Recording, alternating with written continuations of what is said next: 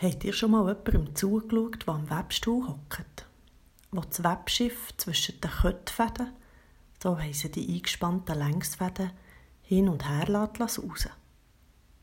Habt ihr schon mal gesehen, wie sich der Faden Reihe an Reihe einfügt und nach dies ein Kunstwerk entsteht? Dank dem Fingerspitzengefühl und Können von der Weberin oder dem Weber können da Muster und Zeichnungen aus verschiedensten Farben entstehen. Ich finde das immer wieder faszinierend und könnte stundenlang neben einem Webstuhl bleiben stehen. Weben. Etwas entstehen. Das Bild braucht auch der Paulus, wenn er den Athener probiert, sein Glauben an Gott und an Jesus Christus zu erläutern. In der Apostelgeschichte im 17. Kapitel erklärt er den Leuten, die sich auf dem Aeropag versammelt haben, wie Gott die Welt gemacht hat und wie er den Raum geschaffen hat, wo wir uns drinnen bewegen.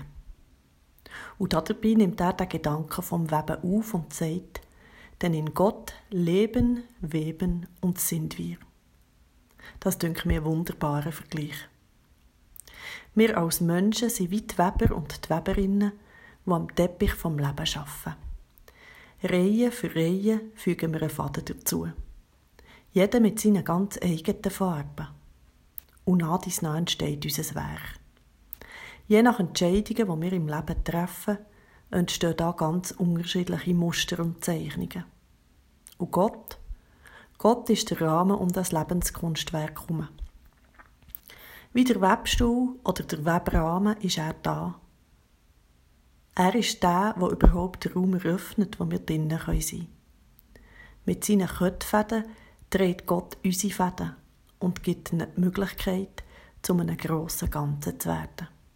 In seinem Rahmen innen dürfen wir unser ganz eigenes Muster stehen werden.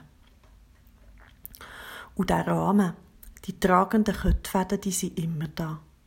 Da spielt es keine Rolle, ob wir gerade in einem Abschnitt vom Teppich sind, wo alles ring geht und unser Webschiffli hin und her sauset, wo wir das Leben geniessen und wie planet vorwärts kommen. Oder ob wir gerade knorzen, weil sich unser Vater verknüppelt hat und wir am Futtern sind, weil es im Beruf, mit den Kindern, in der Partnerschaft oder sonst noch immer gerade harzet. Wo wir das Gefühl haben, wir seien mehr am Problem lösen statt am Leben. Es spielt auch keine Rolle, ob wir gerade ein wunderschönes Muster zustande gebracht haben oder ob uns das Letzte gerade total abverheilt ist, weil wir an einem Ort falsch entschieden haben. Und sogar dann, wenn der Faden abreißt. Wenn in unserem Leben etwas kaputt gegangen ist. Wenn wir das Gefühl haben, es geht gerade nicht mehr weiter.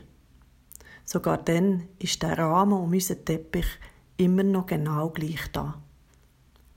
Auch dann dreht er uns und gibt uns Halt. Ganz ohne uns zu verurteilen für das, was wir gemacht oder auch nicht gemacht haben. Er ist da und freut sich. Oder haltet mit uns aus. Er ist da und stellt uns seine Kraft, seine Köttfäden zur Verfügung. Er ist geduldig und wartet, bis wir den Knüppel gelöst oder einen neuen Faden gefunden haben zum Weiterfahren. Er gibt uns den nötigen Raum für uns zu entfalten, ohne uns je zu fallen. In Gott leben, weben und sind wir. Ist das nicht wunderbar? Wir alle sind als Weberinnen und Weber damit beschäftigt, unseren Lebensteppich zu entstehen. Und egal was passiert, es ist immer jemand da, wo wir in ihm aufgehoben sind. Egal, ob wir es merken oder nicht. Darauf dürfen wir vertrauen. Die Gedanken kommen zu euch aus dem Kantonsspital Olten. Mein Name ist Anne Barth. Habt einen schönen Sonntag.